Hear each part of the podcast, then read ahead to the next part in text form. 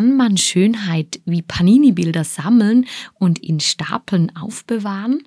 Wohlige Momente speichern, Klarheit konservieren und das gute Leben in der Luft packen und im Herzen versorgen? Huh?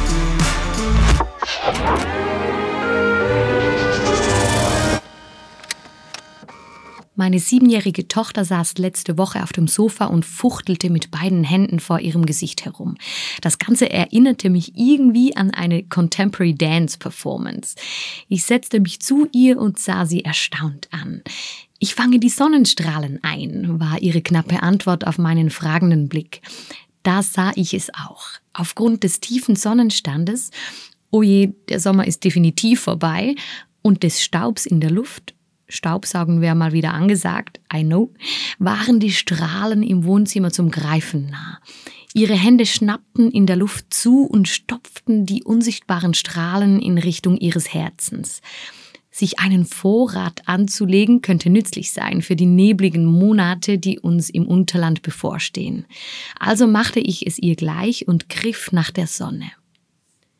Die Szene führte mich zu ein paar naheliegenden Fragen kann man Schönheit wie Panini-Bilder sammeln und in Stapeln aufbewahren, wohlige Momente speichern, Klarheit konservieren und das gute Leben in der Luft packen und im Herzen versorgen?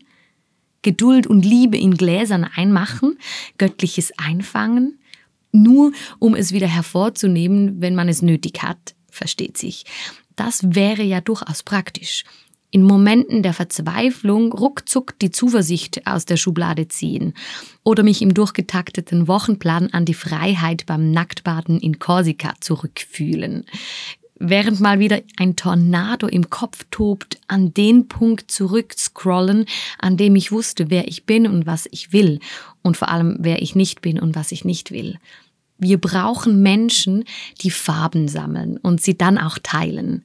Das sagte der Musiker Jonas im Rahmen eines Interviews während der Zusammenkunft 2020 und beschrieb auf poetisch pointierte Weise die Wichtigkeit von dem, was Kreative tun.